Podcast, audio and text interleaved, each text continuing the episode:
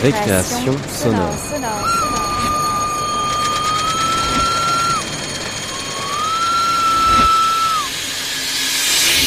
Sur Radio Campus Paris. Bonsoir à tous et bienvenue sur Radio Campus Paris dans cette récréation sonore, la deuxième du mois, et comme tous les deuxièmes dimanches du mois, Récréation sonore fait sa contrefaçon, une heure en compagnie d'un créateur, d'une créatrice sonore, et ce soir, c'est Véronique Macari qui nous accompagne jusqu'à 20h.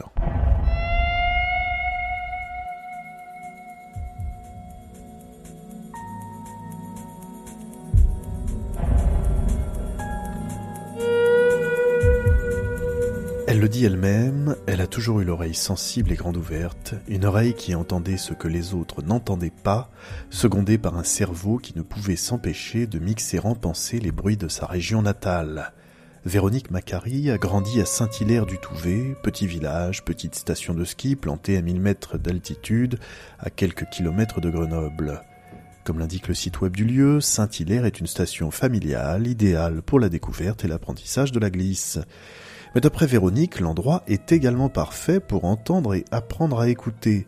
Là-haut, l'oreille, pour peu qu'elle soit curieuse, capte tous les sons de la plaine comme un murmure mixé par les montagnes. Le massif de la Chartreuse comme caisse de résonance, amplificateur des petites productions sonores humaines et naturelles, la montagne comme table de mixage géante et poste de radio permanent, c'est tout cela qui semble avoir déterminé le chemin qu'a choisi d'emprunter Véronique depuis ses premiers travaux en 1993 jusqu'à aujourd'hui. Le réel, rien que le réel, celui surtout des tout petits sons, ceux des inaudibles, des mal entendus. Et puis Véronique a toujours à portée de main ce micro, outil d'une précision redoutable qui donne à entendre, donne à voir, et surtout finit par se faire oublier.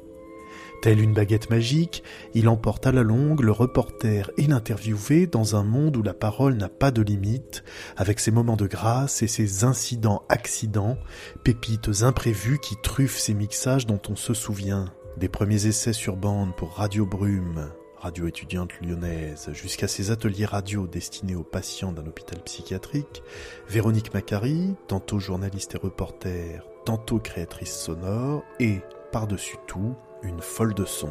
L'interview. Contrefaçon. L'écoute. Contrefaçon.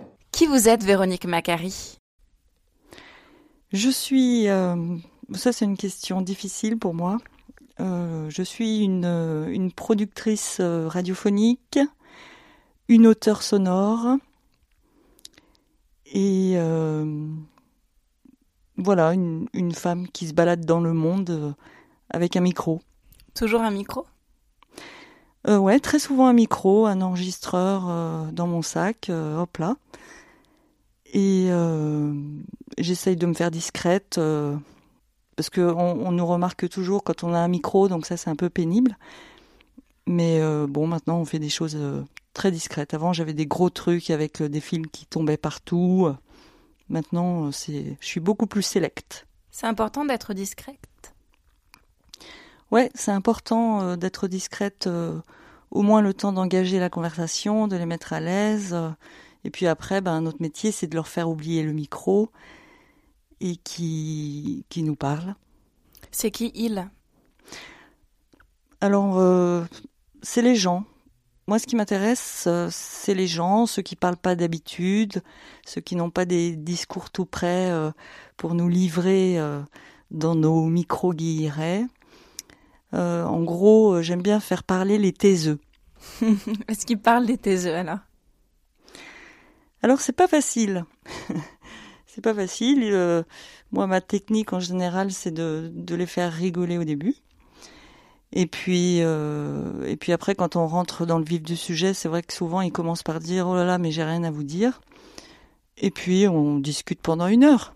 Et alors moi je reviens un tout petit peu avant, avant votre parcours. Qu'est-ce qui vous a affûté l'oreille? Vous avez grandi euh, en altitude, c'est ça? Oui, j'ai grandi en altitude et c'est vrai que j'entendais euh, les, les sons euh, 1000 mètres euh, plus bas, notamment le train. Et à chaque fois que j'entendais le train, on me disait mais ma pauvre fille, tu hallucines, enfin c'est pas possible. Et en fait si, moi j'entendais le train, j'entendais le, un mixage naturel du, murmure ambiant euh, de la plaine au loin, et euh, plus les gros plans euh, des ambiances sonores de la montagne, c'est-à-dire une sorte de silence acoustique très paisible, avec des petites mésanges, des bouvreuils, le clocher au loin, et peu de voitures, donc c'était très très agréable. Et je pense que, enfin, à l'époque, évidemment, je pensais pas du tout faire de la radio, mais j'ai toujours eu une oreille assez développée. Alors là, euh, Véronique, il y a un moment, vous vous êtes dit, euh, il faut que j'enregistre ça, il faut que je fasse quelque chose avec ça. Euh, ça a été quoi le déclic? Ouh, ça s'est fait petit à petit. En fait, je suis rentrée dans le son par la voie du journalisme et le journalisme info, c'est-à-dire aller faire euh, l'interview à la conférence de presse pour euh, le journal du soir. J'ai commencé comme ça en stage, euh, d'abord dans une télé, puis ensuite dans une radio, et là il y a eu un déclic où je me suis dit ah la radio je préfère à la télé. et ensuite, je suis allée sur une radio campus à, Bru à Brume, Radio Brume, à Lyon. Et là, j'avais un peu carte blanche. Je faisais des documentaires, donc je ne savais pas trop comment on faisait, mais j'ai appris euh, toute seule. Il y avait personne euh, pour me dire comment on faisait, donc j'ai appris par l'erreur. Et euh, du coup, c'est un apprentissage assez long, mais très intéressant. J'avais une grande liberté, un cadre assez léger, vu que je faisais une heure de documentaire tous les 15 jours et euh, je me débrouillais. Il y avait des, je travaillais avec de la bande magnétique, ça ne rajeunit pas.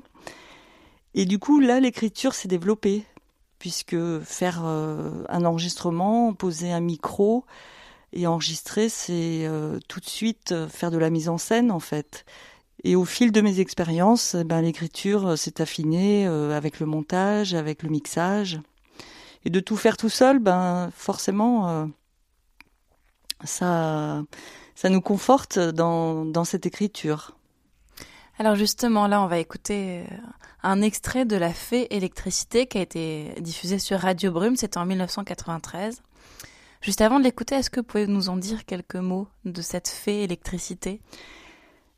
Alors euh, là, je puisais dans, dans la poubelle de, de Radio Brume un peu comme euh, Irène Omelianenko euh, le faisait dans Clair de nuit dans les années 95. Euh, et donc je prenais des bouts de bande par-ci par-là, plus des extraits de théâtre parce que j'ai toujours aimé le, théâtre et les voix bien timbrées.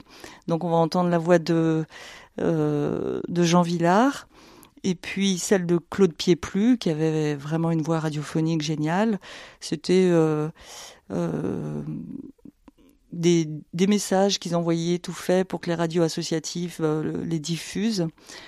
Et puis euh, j'ai fait un mix euh, de tout ça à la va comme je te pousse. Pourquoi ça s'appelait la fée électricité? Ben parce que il en est sorti un, un ovni radiophonique et que que j'ai imaginé comme une fée.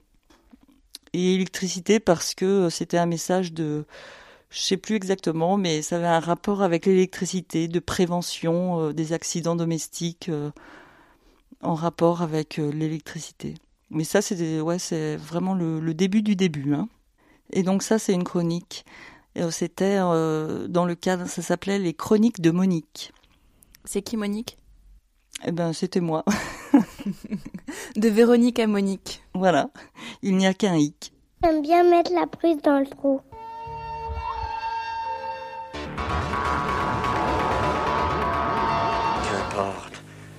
Ne cherchez plus de consolation, parlons de tombeaux, de vers et d'épitaphes. Écrivons avec nos larmes dans la poussière, écrivons notre douleur sur le sein de la terre, nommons nos exécuteurs et rédigeons nos testaments.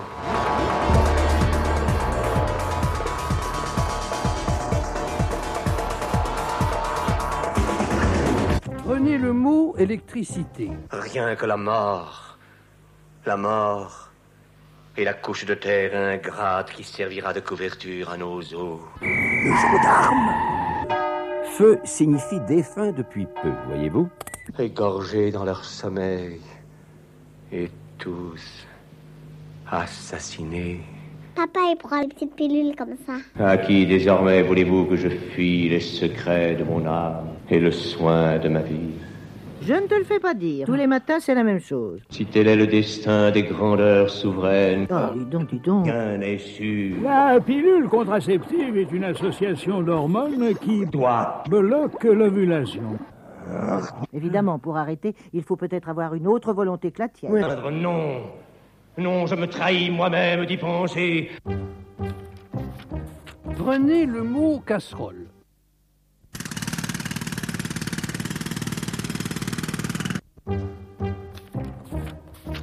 Prenez le mot cacahuète. Voilà. Prenez le mot électricité. Meurs, puisque c'est un mal que tu ne peux guérir. Meurs enfin, puisqu'il faut.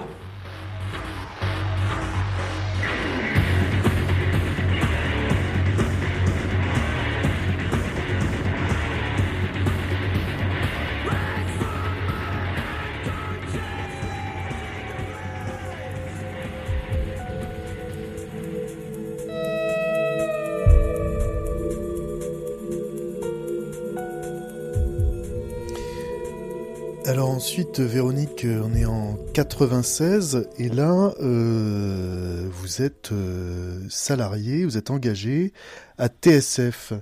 Est-ce que vous pouvez nous en dire un peu plus sur cette radio? Alors TSF, c'était un, réseau d'une cinquantaine de radios euh, locales, et puis il y avait TSF qui existe toujours maintenant, qui s'appelle TSF Jazz, je crois, à Bobigny. Et finalement, ils allaient monter une antenne euh, à Grenoble, et j'ai postulé, et on m'a pris. Alors euh, j'ai dû monter à Paris, à Bobigny, pour, euh, être formaté. Et c'est donc un, réseau de radio qui, avait une forte tendance communiste. Donc, ben, on poussait les portes des entreprises en grève. on donnait tout le temps la parole aux syndicats. Il fallait préférer la CGT. Euh, et on, on recevait en fait euh, quelques indications euh, du PC qui, une fois, j'étais assez surprise.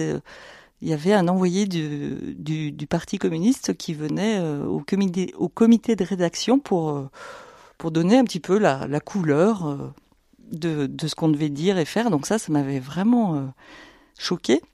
Puis après, je me suis aperçu que chaque radio a ses financeurs et, et donc quelques guides euh, de bonne conduite à, faire. Alors là, on va écouter un, sujet de 1996 qui s'appelle Front populaire. Euh, c'est un sujet qu'on vous avait demandé de traiter ou c'est vous qui avez euh, souhaité explorer cette, cette histoire sociale et politique? Non, non, ça c'était une, commande donc de, euh, de TSF Grenoble. Quand on s'est monté, on allait faire une grande série euh, sur le Front populaire, vu qu'on était en 1996. Et donc on allait fêter euh, les, je ne sais plus combien, de 1936. Il suffit de compter, mais je ne sais pas compter, les 60 ans. Et, donc c'était passionnant parce que euh, y avait plein de gens qui étaient encore en vie. Euh, donc notre réseau c'était la CGT.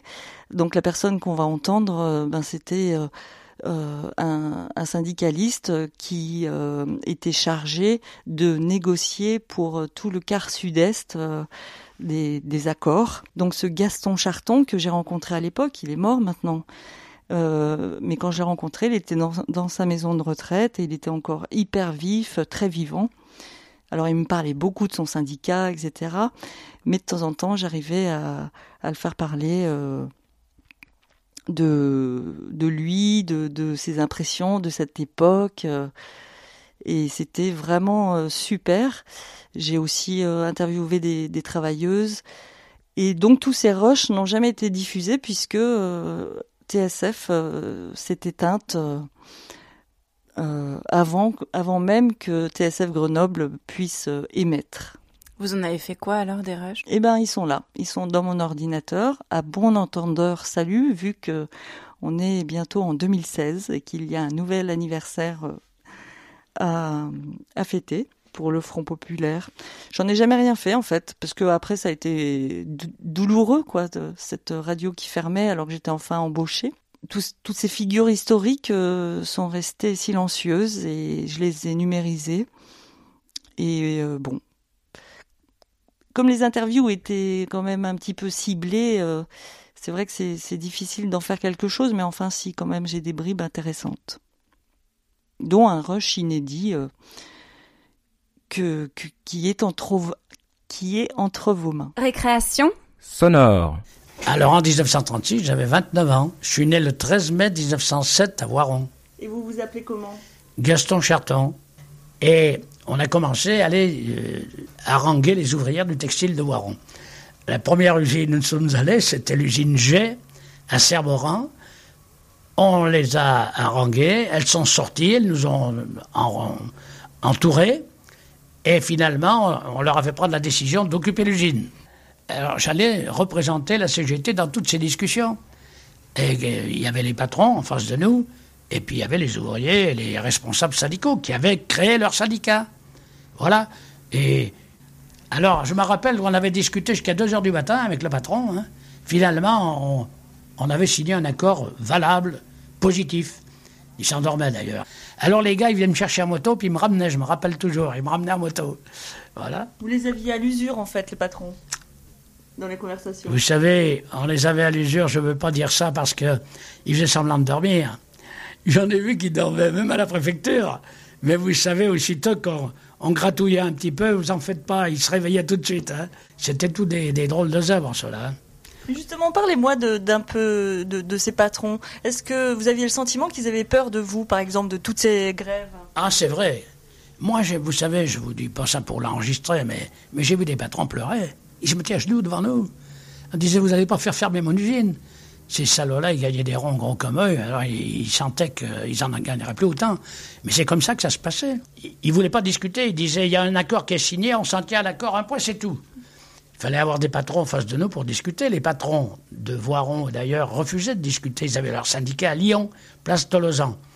Alors on est parti à Lyon, et finalement, on est intervenu auprès du ministère du Travail, et, on est monté à Paris. Les patrons ne voulaient pas venir non plus.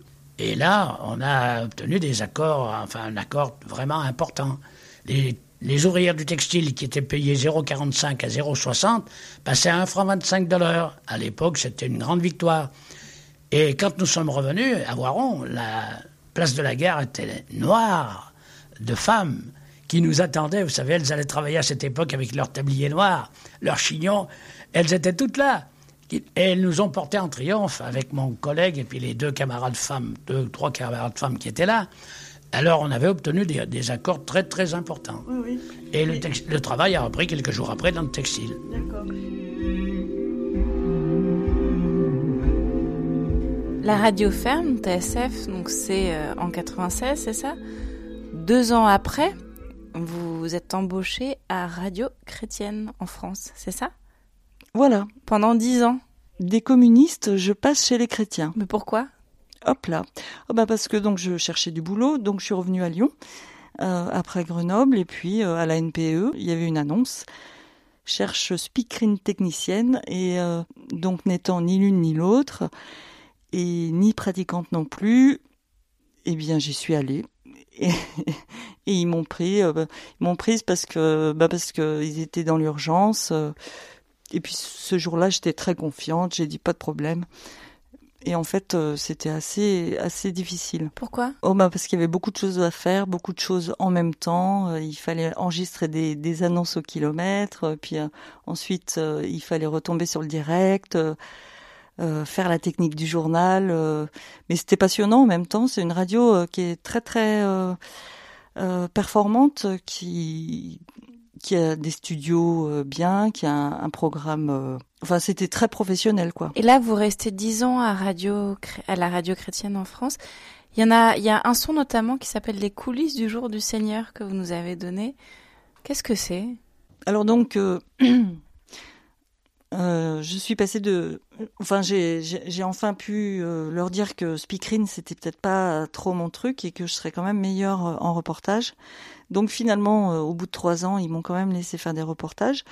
Et, et, un beau jour, donc il y avait le jour du Seigneur, qui qui est la plus vieille émission de de France Télévisions, qui venait enregistrer donc son édition du dimanche. Et donc j'ai fait un reportage pour pour eux pour RCF. Et alors, euh, c'était mais passionnant, quoi.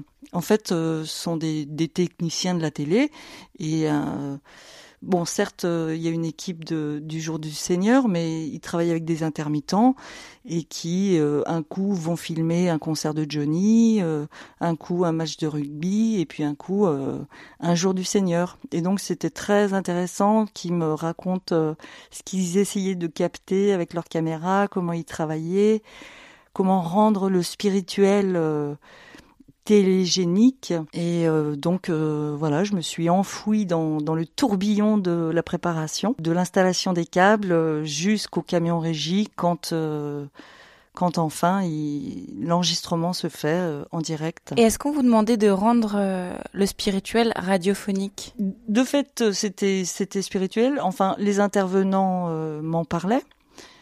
Euh, sinon, moi, mes autres reportages, j'étais jamais sur des questions religieuses, puisque ils avaient compris que je ne l'étais pas. Donc, euh, bah du coup, j'avais que des sujets euh, qui m'intéressaient.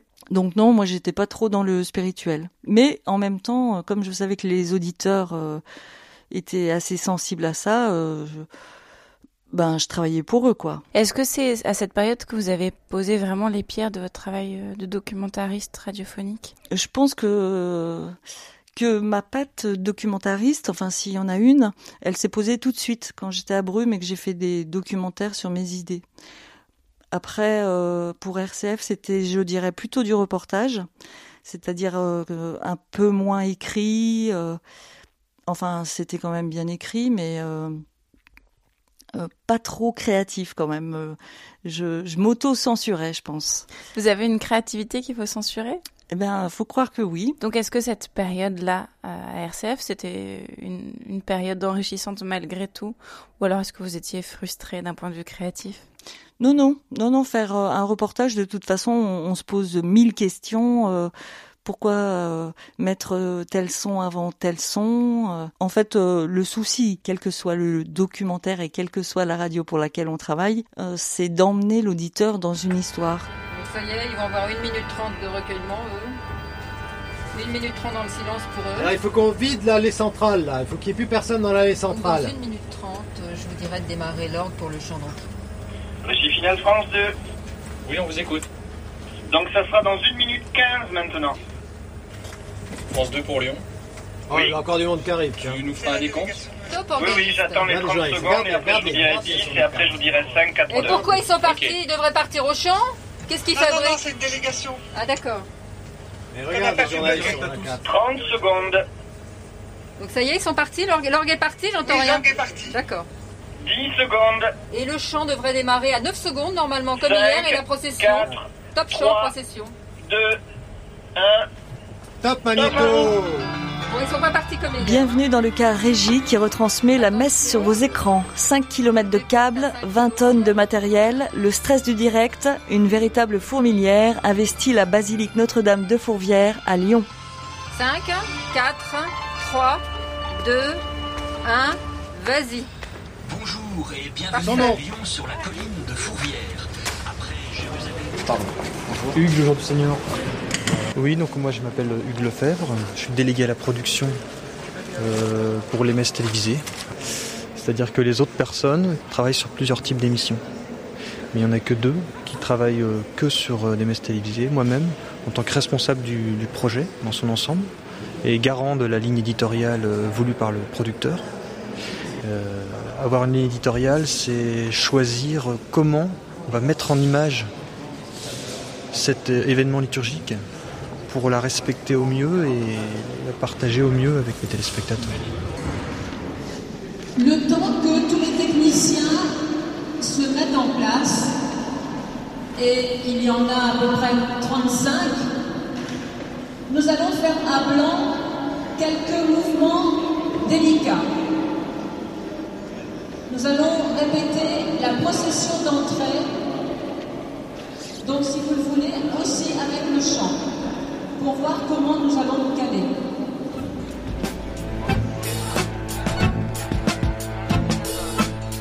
Le jour du Seigneur, deux magazines, une messe, budget annuel 10 millions d'euros, financé à 70% par les dons et 30% par France 2. Le producteur Arnaud de Corral, dominicain. Je dirais l'essence même du métier de producteur, c'est d'arriver à faire collaborer tous ces corps de métier pour donner une œuvre au bout du compte, en l'occurrence euh, bah, l'émission du jour du Seigneur, euh, voilà, et en faire quelque chose de d'intéressant à voir et de priant. Mais par exemple, vous faussez un petit peu la messe. Euh, il y a des parties qu'on voit pas, on voit pas la quête, euh, on voit pas la, la communion parce que c'est trop long. On, on, conduit en général, à cause du temps du direct, les communautés à célébrer un petit peu plus vite que ce qu'elles feraient normalement. Mais en même temps, le temps de la télévision n'est pas le même que le temps réel. C'est-à-dire que si vous regardez une célébration sur votre poste, hein, vous percevez pas le temps de la même manière que si vous êtes dans l'église elle-même. Euh, si vous êtes à la télévision, une minute de silence total, ça se perçoit de manière très intense. Finalement, la télévision peut apporter à la célébration. Un genre euh, peut en aider un autre. Le moderniser euh, Moderniser, je ne sais pas. Nous, nous, nous, essayons toujours de partir de ce que vivent les, les communautés. On n'essaye pas d'amener des choses de l'extérieur. On part de ce qu'ils vivent et, et ça, on le respecte. Maintenant, c'est vrai que comme la télévision est là, on pose des questions il est important dans une messe que le spectateur comprenne ce qui se passe. Alors, ce faisant, bah, effectivement, on, on aide les, les, communautés à réfléchir sur leur liturgie. Et souvent, enfin, les, les échos qu'on a, c'est que les gens sont en général très contents de notre passage. Voilà. Donc, le chant peut commencer. Voilà, pour nous, pour nos cadets.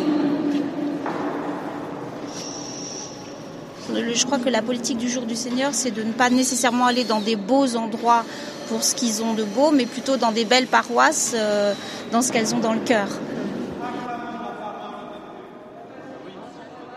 Alors justement, il y a peut-être euh, un Graal qui a été atteint. Peut-être François veut vous poser une question là-dessus. Un Graal qui aurait été atteint, effectivement, c'est le le prix Phonurgia Nova que vous recevez en 2003 pour ce sujet, Lettres de mer. Alors là, Véronique, c'est un peu la reconnaissance professionnelle et médiatique. Qu'est-ce que ça a changé pour vous? En fait, les Lettres de mer, c'est euh, c'est une des premières choses que j'ai faites à Brume. C'est mon quatrième documentaire, c'était ça.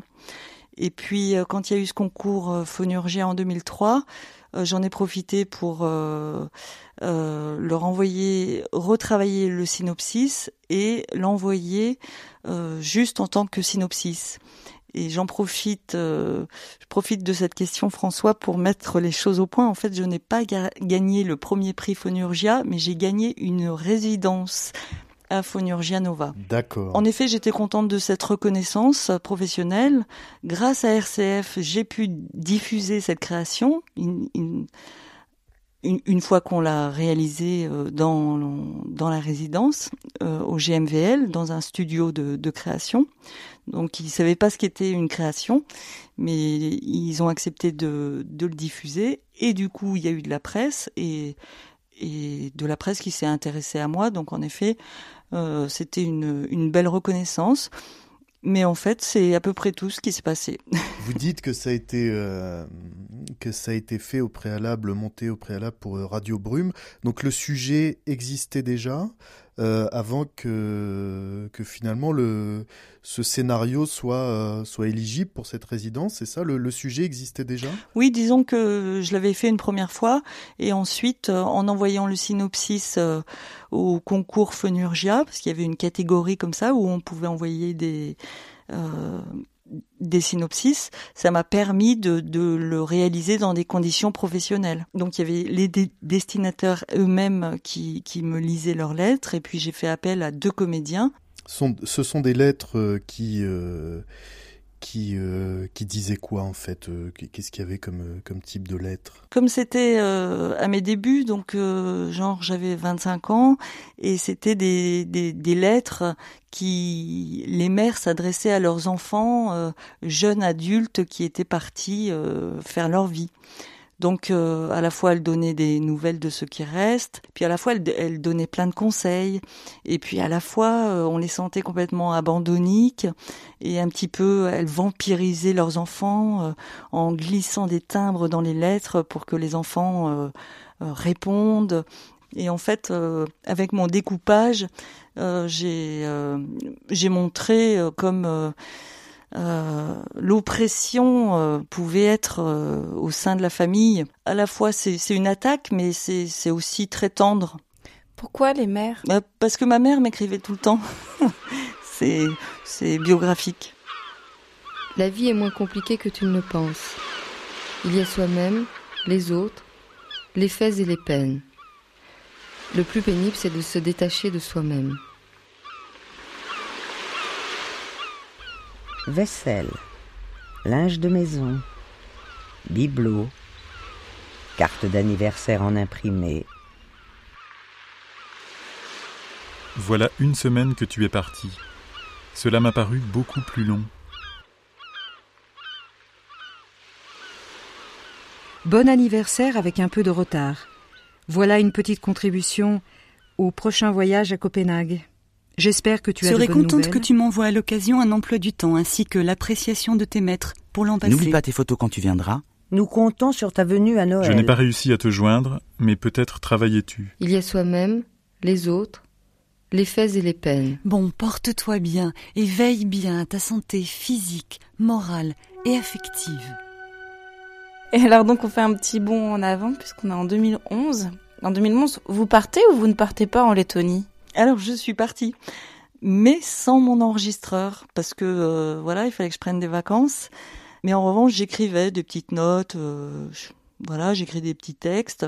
Puis en les relisant, je me suis dit, mais en fait, c'est vachement bien, ça, ça parle bien de la Lettonie, quoi. Mmh. Et comme euh, j'avais pas de son, et qu'il y avait un concours pour l'émission de France Inter au détour du monde, j'avais quand même envie de participer même si euh, le cahier des charges, c'était de faire voyager avec des sons. Hmm.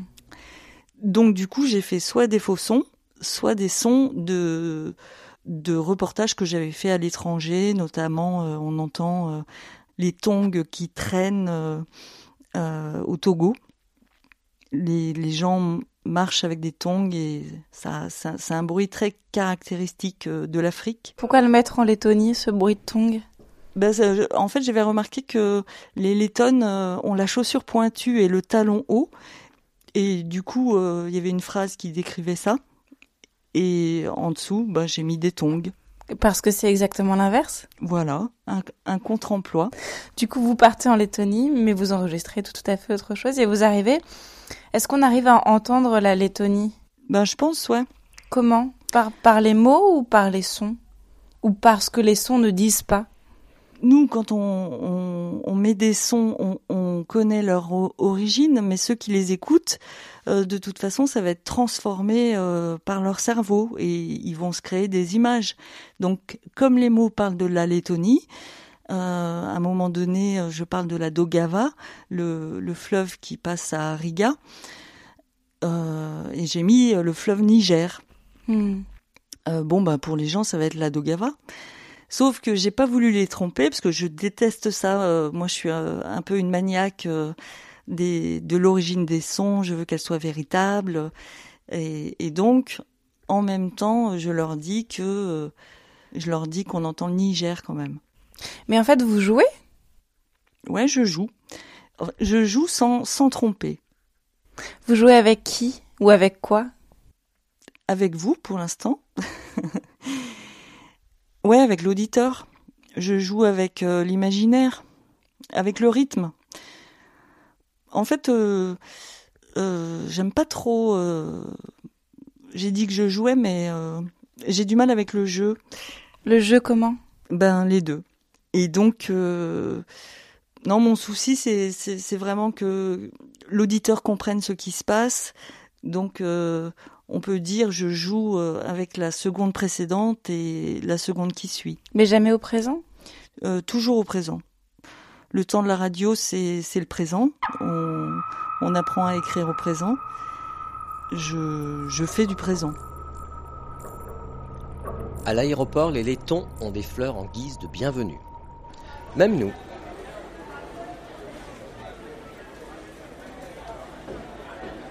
Eva, notre logeuse, est là, avec son mari. Nous paierons ce trajet. Rue Talinas, 92A, sixième étage.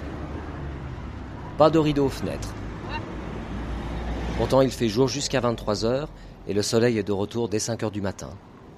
Anne trouve un système avec nos paréos et serviettes. La boulangère se moque de nous dès qu'on parle laiton.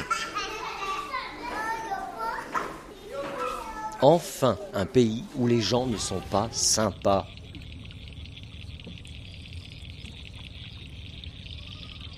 Anne veut faire du bateau sur le canal.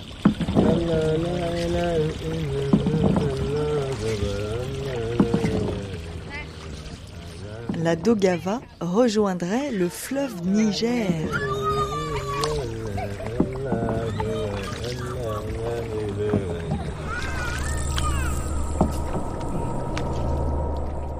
Les nazis ont sauvé les laitons de la botte soviétique en 1941. Beaucoup de laitons se sont enfuis dans les forêts, d'autres ont été déportés. 85% des juifs laitons sont exterminés. La Lettonie, spécialisée dans le bruit des bottes. Et autre fait de l'histoire, depuis l'indépendance en 1991, c'est la mondialisation.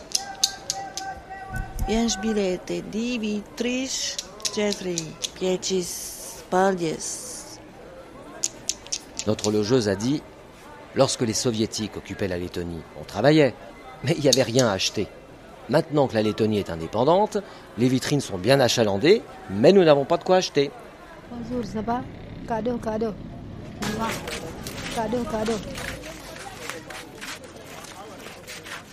La Lettonne a aujourd'hui le talon aiguille.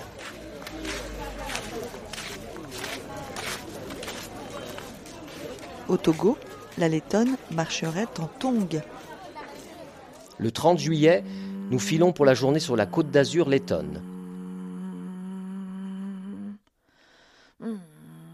Nous sommes immédiatement en pleine campagne, bien qu'encore à Riga. Immeubles banlieusards pointant leur nez prolétaire au milieu des pins. Une garde barrière tient fièrement son signal manuel. À Mayori, il faut d'abord savoir qu'on y est. D'immenses et magnifiques villas en bois du 19e alternent avec des maisons contemporaines.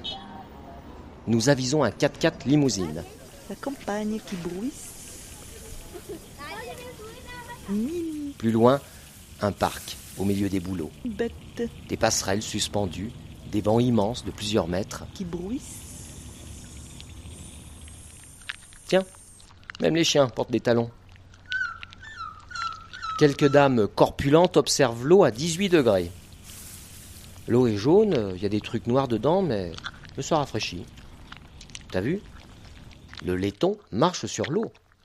Jésus était laiton, dit Anne, qui en connaît un bout en théologie. Récréation. Espace S majuscule. O. N. O. F. Sonore. Il y en a une autre qui joue, c'est Zouk. Qui est Zouk? Euh, Zouk, c'est une, une femme euh, auteur, compositeur, interprète euh, de, du présent, elle aussi. Et euh, donc c'est c'est une comédienne qui jouait seule en scène la vie, euh, la sienne, la nôtre. euh, C'était une, femme qui faisait du euh, de la caricature, on peut dire, du, grotesque. Elle montrait toutes les oppressions, l'oppression, elle faisait teinter les classes sociales. et quiconque a vu Zouk sur scène ne l'a jamais oublié. Mais en revanche, euh, elle devenait un peu oubliée dans l'histoire du spectacle vivant, vu qu'il n'y a aucun documentaire sur elle. Pour moi, c'était un devoir que d'essayer de, de faire un documentaire, en tout cas, qui la positionne dans, l'histoire du spectacle, pour qu'on ne l'oublie pas pour les générations suivantes. Vu, vu que là, les, les personnes qui ont moins de 30 ans, j'allais dire même moins de 40 ans, moins de 30 ans en tout cas, ne savent pas qui est Zouk. Donc pour moi, c'était une nécessité. J'ai pris mon courage à deux mains. Ça n'a pas été de gaieté de cœur parce que je vous dis, euh, j'avais peur de me frotter euh, à, cette immense euh, comédienne. Et j'y suis allée grâce à Sur les Docs qui, qui m'a dit OK, banco. Donc c'est bien ça. En 2014, vous réalisez le sujet Zouk n'est pas de retour qui aurait dû être diffusé dans Sur les Docs sur France Culture. Pourquoi n'a-t-il pas été diffusé? Tout le monde s'est battu hein, pour, que, pour que ce soit diffusé, mais malheureusement, Zouk n'est pas euh, à une société d'auteurs comme, euh, comme le sont la plupart des artistes. Et donc, en gros, il y a des problèmes financiers derrière et, et on n'a pas trouvé d'accord. Ça doit pas être euh, forcément euh, facile à admettre qu'un sujet n'est pas diffusé. Qu'est-ce qui va se passer alors maintenant? Qu'est-ce que vous allez faire du sujet? Ah ben le, sujet, il reste dans un tiroir, il reste en boîte. Pour moi, ça m'a pris un an d'énergie mentale là cette année euh, parce que me frotter en plus à l'histoire de cette comédienne. Mais enfin, il y avait une ombre. Et, et, en fait, euh, son compagnon m'a dit euh, mais euh, mais si, si, vous faites ce documentaire, c'est avant tout pour vous faire plaisir. Donc je lui ai dit oui oui bien sûr. Puis après j'ai réalisé que pas du tout. Moi j'avais aucun plaisir puisque je disais enfin c'est vraiment je, je, faisais mon devoir quoi. Aujourd'hui, donc on est en 2015, ça fait plus de 20 ans que vous avez euh, la radio pour métier. C'est vraiment euh, ça a toujours été votre métier. Vous arrivez à en vivre aujourd'hui? Ouais ouais. Disons que le son est mon métier parce que les radios ne me diffusent pas toujours et donc quand quand je suis pas diffusée à la radio, ben je trouve d'autres moyens. Euh, moi, mon outil, c'est ça reste le micro, le montage et le mixage. Euh, le monde, les sons, les animaux et les gens. Et, euh, et donc après, je trouve d'autres solutions euh, pour euh, pour vendre des, des, des créations, faire des disques, des applications numériques pour des musées des voilà toutes sortes de choses, tout un panel. J'ai tout un éventail de productions sonores. Et c'est facile de vivre de la radio comme vous le faites? Ah non, ben non, non, c'est pas facile. Enfin, disons que c'est ça l'intermittence aussi. Euh, quand on quand on a du travail, on croule sous, le travail. Et puis quand le travail est terminé, si on n'a pas eu le temps de, démarcher ou d'écrire des synopsis euh, euh, pendant ce temps, ben on est le bec dans l'eau. Donc cette intermittence, elle est, très bien justement pour qu'on ait le temps de, de réfléchir, répondre et écrire des sujets. Euh, mais non, c'est pas très facile. Euh, enfin, c'est pas très facile pour moi, mais je pense que ça doit venir de moi aussi. Euh, je sais pas. Je dois pas faire envie quand quand les gens me rencontrent. Je suis je suis, quelqu'un un peu douloureuse et tout ça. Et je fais la gueule. J'ai pas le décolleté qu'il faut au bon moment il faut faire envie, on sait très bien, il faut être séduisant, séduisante, séductrice, parce que mon travail, il est quand même, on peut dire, apprécié. Enfin, je veux dire, après, on, aime ou on aime moins. Mais je pense que au niveau preuve euh, professionnelle, je les ai faites. Après, je sais pas. Euh, j'avoue qu'on on me court pas trop après, quoi. Mais euh, je me je me plains pas en fait parce que finalement j'ai toujours réussi à, en faire, mais peut-être pas sur les radios que j'écoute. Ça, j'aimerais bien que j'aimerais bien que ça se fasse avant, avant ma retraite. Mais bon. Déjà, euh, passer sur Radio Campus Paris, je, je suis ravie. Alors là, vous nous parlez de retraite. C'est curieux parce que vous avez beaucoup côtoyé les maisons de retraite, vous avez fait des collectages. Est-ce que vous pouvez nous donner un exemple de ce que vous y avez fait? Par exemple, euh, j'ai fait pas mal de, de collectages dans des maisons de retraite. Euh, donc ça, c'était financé par euh, le euh, Culture à l'hôpital. Et, et donc euh, j'ai fait des CD de, portraits euh, de, personnes très âgées que j'interviewais sur leur sur leur vie. Et puis j'allais glaner les, sons qui n'entendaient plus dans leur maison de retraite, de et j'allais enregistrer les, les sons de, de l'enfance qu'ils me racontaient quoi dans les dombes, euh, j'allais à l'aube euh, au milieu des étangs, euh, j'attendais que le brochet saute et il sautait. voilà, je, faisais des sons pour eux que je mixais sous leur voix et du coup après quand ils s'entendaient, ils avaient l'impression d'être 40 ans avant quoi. Alors on va écouter justement un extrait de la toilette de Dédé qui était une résidence artistique que vous avez faite dans un hôpital gériatrique. Et là c'est le moment où un résident et des aides-soignantes lisent un poème. Je viens vous faire la toilette. Hein. L'opus part en voyage.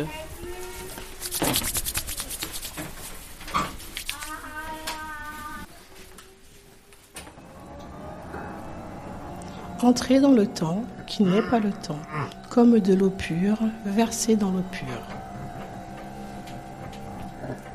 On va commencer, je vais vous déshabiller. Attention, j'enlève le drap.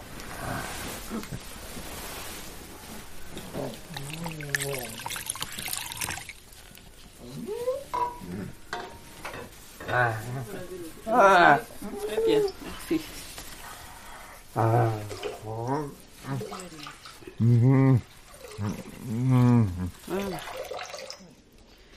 L'eau dans l'eau. Avec une clé de cristal, ouvrir une serrure d'ogive.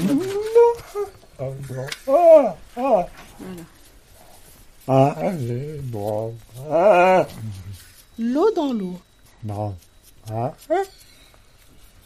Comme de l'eau pure versée dans l'eau pure. Avec une clé de cristal, ouvrir une serrure d'ogive. Entrer dans le temps qui n'est pas le temps, comme de l'eau pure versée dans l'eau pure. On y va. Je vais commencer à raser.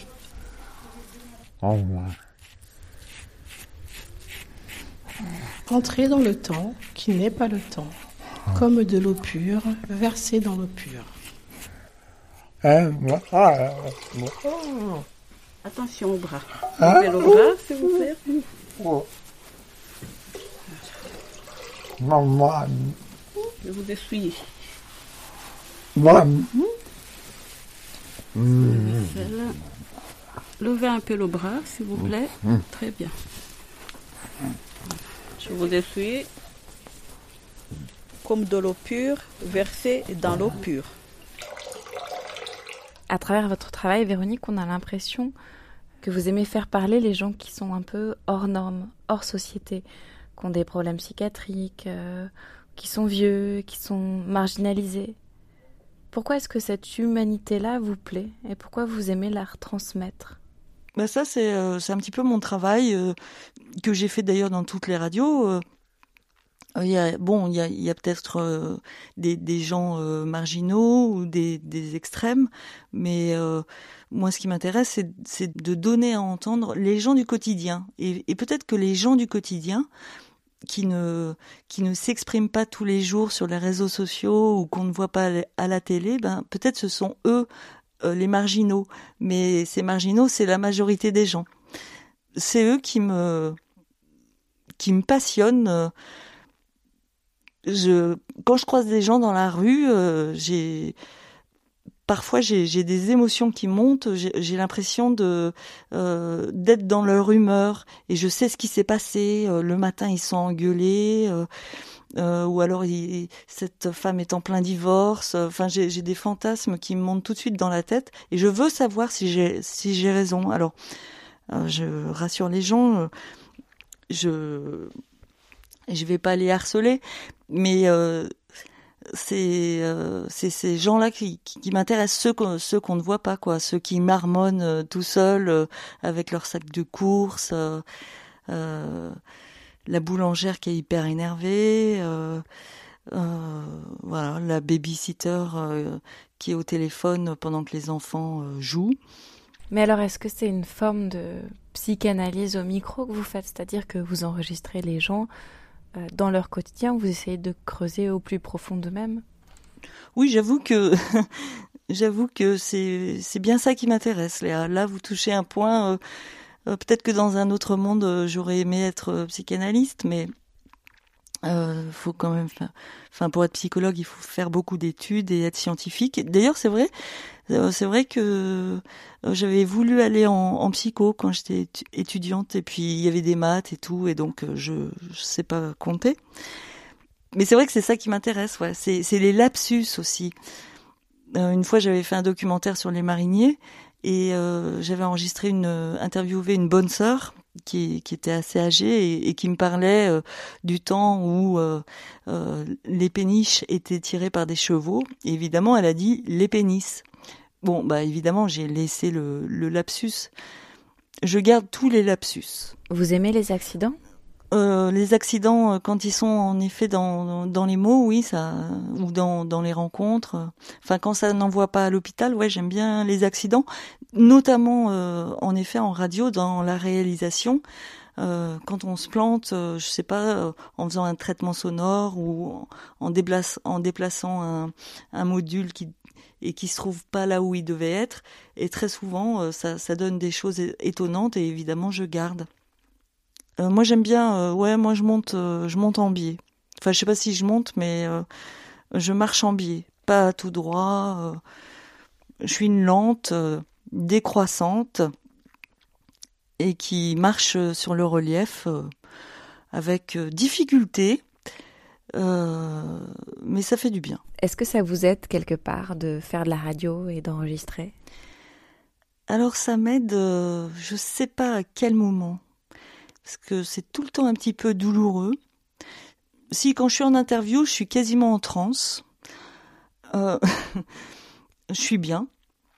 Ensuite, quand je reviens avec le gros paquet, je me Quelques dis oh là là, il va falloir m'y mettre, il faut que je me mette sur l'ordi. et puis, euh, l'association pour le développement euh, du documentaire J'arrête pas de, et de la création de remettre à demain, a quoi. publié mercredi dernier sur Et son puis, site internet une fois que je suis dedans, le guide du documentariste et, sonore et quand je trouve le 2015. chemin, là, ça m'aide de aussi. la formation au matériel, Enfin, ça en va. passant par les Et droits puis, de d'auteur, temps en temps, quand je réalise un beau mixage, ce guide, alors là, c'est carrément euh, le nirvana.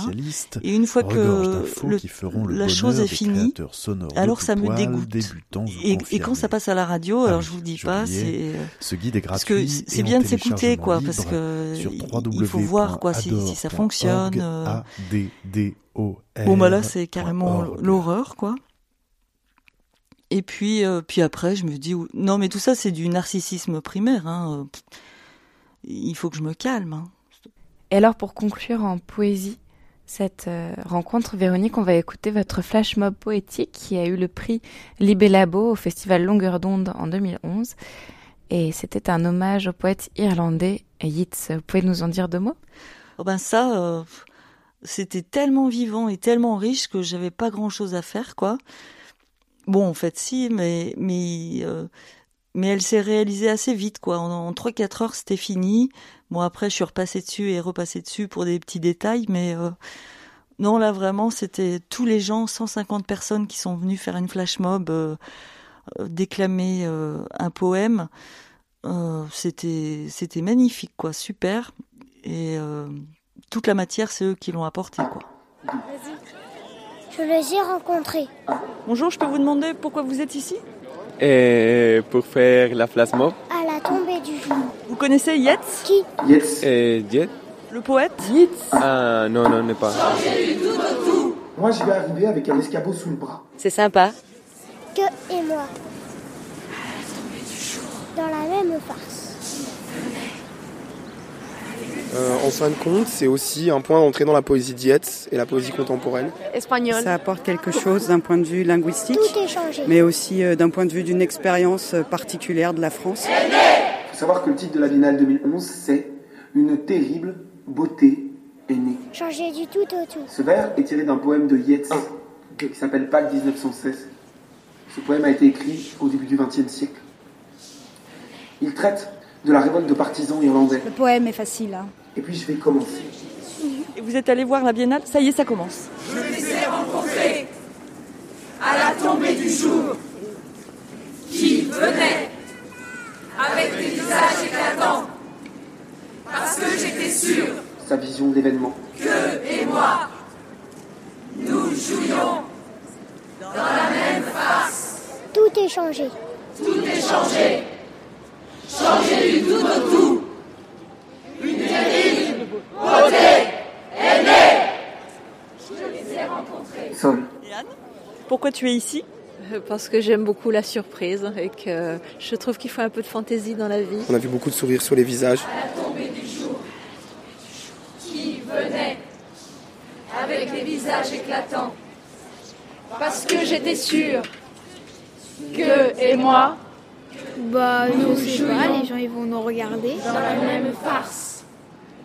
Tout est changé, changé du tout en tout. Une terrible beauté est née. beauté est née. Une terrible beauté est née. Quelle impression euh, ça vous a fait de participer à ce Euh, flash mob très émouvante, ma foi. Surtout que je ne savais pas tout à fait mon texte, mais. Oui, c'est réussi. Beaucoup de répétitions Euh, non, aucune pour moi. Regarde, j'ai mon anti-sèche. Comment t'appelles-tu? Garis. Et puis aussi euh, un, point d'entrée pour le public euh, dans, dans les œuvres de la Biennale de Lyon. oui, elle m'a euh, première fois de participer dans la flash mob. C'est la première fois. Il y en a pas au Pakistan? Ah non, Euh, mon nom de scène c'est Sol. Et puis on a monté le projet en collaboration avec le, le service de com de la Biennale. Une terrible beauté est née. Mais en tout cas c'est bien, c'était une première de flash mob poétique. Voilà, donc c'est un travail d'un mois et demi euh, en préparation pour deux minutes. Voilà. Changer du tout au tout. Les gens peuvent apprendre facilement un texte et le dire ensemble sans se connaître. Il y a un message aussi derrière ça qui est assez intéressant. Tout est changé. Changer du tout au tout. Une terrible beauté. Beauté est née. Le flash mob se termine, tout le monde se sépare, et rentre chez, rentre chez soi. Voilà, voilà. Voilà. 1, 2. De Véronique Macari. I, grec. Non, en fait, c'est macari-véronique.com. Merci beaucoup Véronique Macari d'avoir été notre invitée dans cette contrefaçon de récréation sonore. Merci à François qui était à mes côtés aussi, François Bordeaux. Au revoir Léa, au revoir François, merci beaucoup, merci à vous et, Et merci puis, à vos merci auditeurs. à vous, auditeurs qui nous suivez régulièrement tous les dimanches soirs. À bientôt. Quelques mots supplémentaires pour vous signaler que l'ADOR, l'Association pour le développement du documentaire radiophonique et de la création sonore, a publié mercredi dernier sur son site internet le guide du documentariste sonore 2015.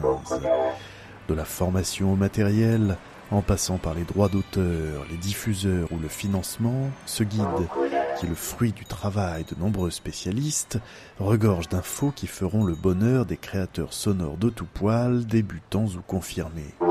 Ah oui, j'oubliais, ce guide est gratuit et en téléchargement libre sur www.ador.org, a.